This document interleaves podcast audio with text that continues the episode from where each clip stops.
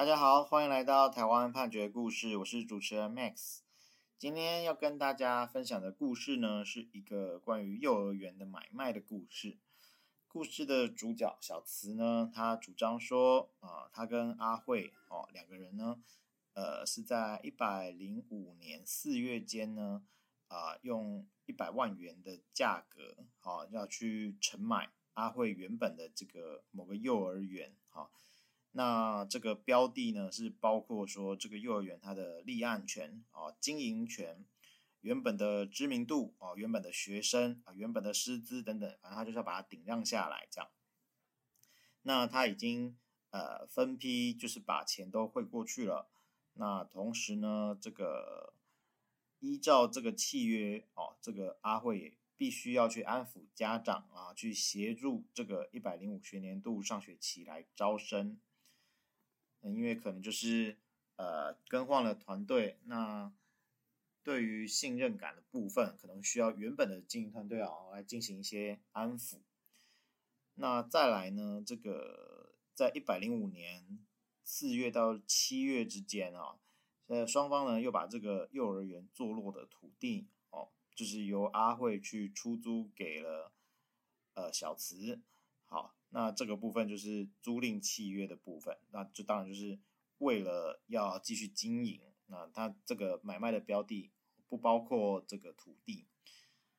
好，但是呢，这个小慈他就主张说，阿慧啊，在签完这些约了之后，他并没有依照契约的约定啊，去协助他来安抚家长，并协助招生。甚至呢，去恶意散布一些不实的谣言哦，去诋毁这个幼儿园的商誉，导致这个幼儿园它在一百零五年上学期的时候哦，它的招生是不如预期，那被迫在一百零六年一月间暂停营业。那因为有这样一些状况，可能就是接手了之后有一些不顺的状况，那这个呃小慈呢，他就在。一百零六年十一月，呃不，一月的十一日啊，就以存证信函通知阿慧提前来终止这个租赁契约。那因为这个小慈他就认为说阿慧的行为呢是违反了所谓的从给付义务哦，还有这个基于诚信原则衍生的附随义务，导致这个呃顶让契约的目的是不可以不可能达成的。所以呢，他就主张来解除契约啊，来请求返还相关的款项。那阿慧呢，他就说哦，他在签订了这个顶让契约还有租赁契约之后，他确实是有安抚家长啊，然后协助招生啊啊等等的。那所以这个部分，小慈确实是有收取了学杂费九十万元左右。那可以证明说，他确实有尽力在安抚。哦，这个家长，所以呢，这个他认为小慈去主张解除契约是没有理由的。那再来哦，他说，呃，确实有，他确实有安抚家长，那这个小慈也确实有收到钱。所以如果说这个是解除契约，双方要互相回复原状的话，啊，那这个已经收到的钱呢，也应该要返还给他，哦，这样才是真的叫回复原状。那此外啊，这个阿慧认为说，小慈呢，你擅自在一百零六年一月间将这个幼儿园结束营业啊，其实是违反了他们双方顶让契约第二条的规定啊。所以，呃，就是他们原本应该是约定要继续经营，那你没有继续经营的情况之下啊，那阿慧就认为说，他可以依照同契约的第七条啊，来终止这个契约。终止之后，哦，他就可以收回这个标的。那这个状况之下，小慈是因为自己违约而受到的损害，就跟他没有关系，他不需要负责。那再来啊，就是关于呃散布谣言，哈、哦，这个导致幼儿园经营不善的这个状况，呃，虽然小慈他是有提出一些可能是录音录影啊，那但是呢。阿慧他就是说，这个谈话记录呢是没有日期，也没有交谈对象，所以没有办法证明说这个他是跟学生家长来交谈。哦，也没有办法证明说这个交谈的时间是在幼儿园结束经营之前，哦，所以就算是他曾经有跟这个一些家长讲一些关于呃幼儿园新经营团队的一些不好的话，好，那也不能证明说这个是在停业之前发生啊，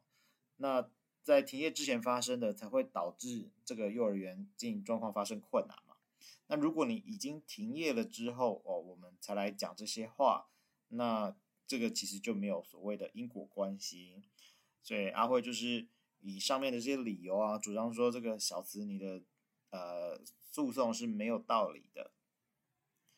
那法院呢，首先是去整理了双方争执跟不争执的事项哦，关关于说双方是在一百零五年四月间签订这个顶让契约啊，顶让的内容。啊，还有就是小慈是用呃存证信函在一百零六年一月间来终止这个租赁契约等等的啊这些状况啊，双方是没有争执的。那再来呢，法院他就说呃所谓的从给付义务等等，他就说契约成立生效之后啊，除了会有一个主给付义务啊，就是我们比方说买卖啊，那这个标的的重点主要的。给付的义务，那当然就是买卖标的物的交付啊，还有这个价金的交付。那除此之外呢，其实你还会有从给付义务跟附随义务哦。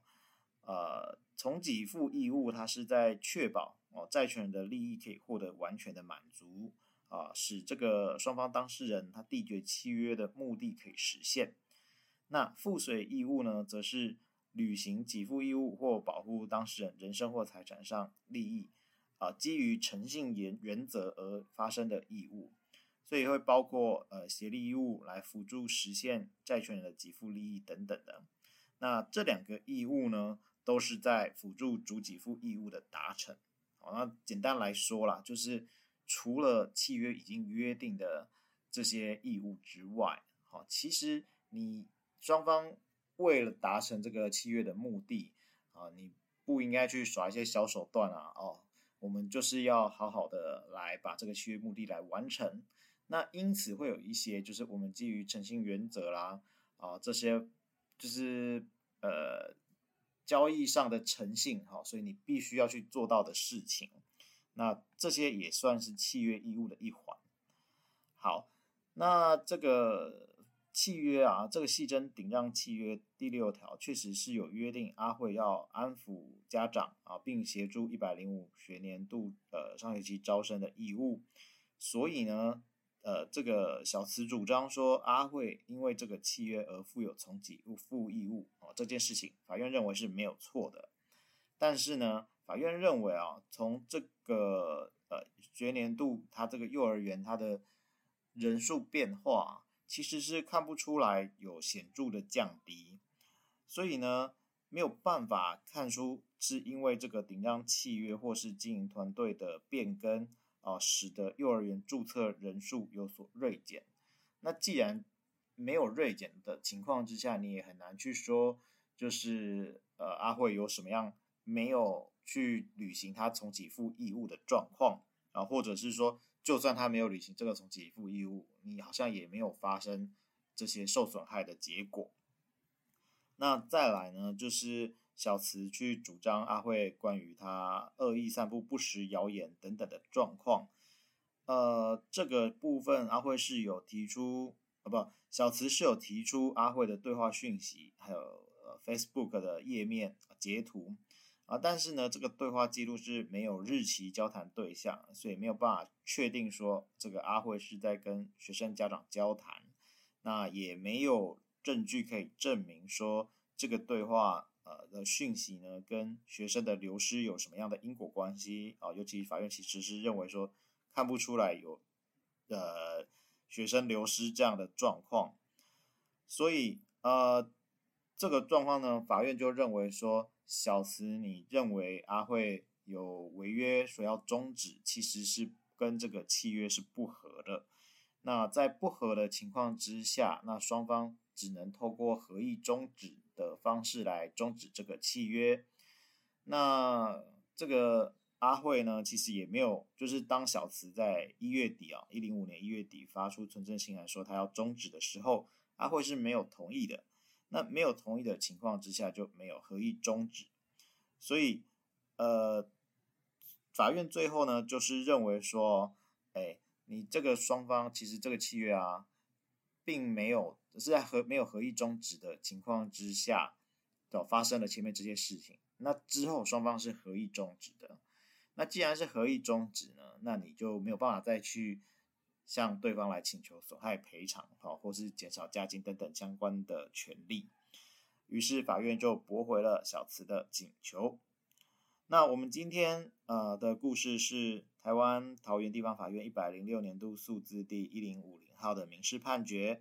我们每周一会更新，欢迎大家有意见可以回馈给我们，或是告诉我们你们想听的主题，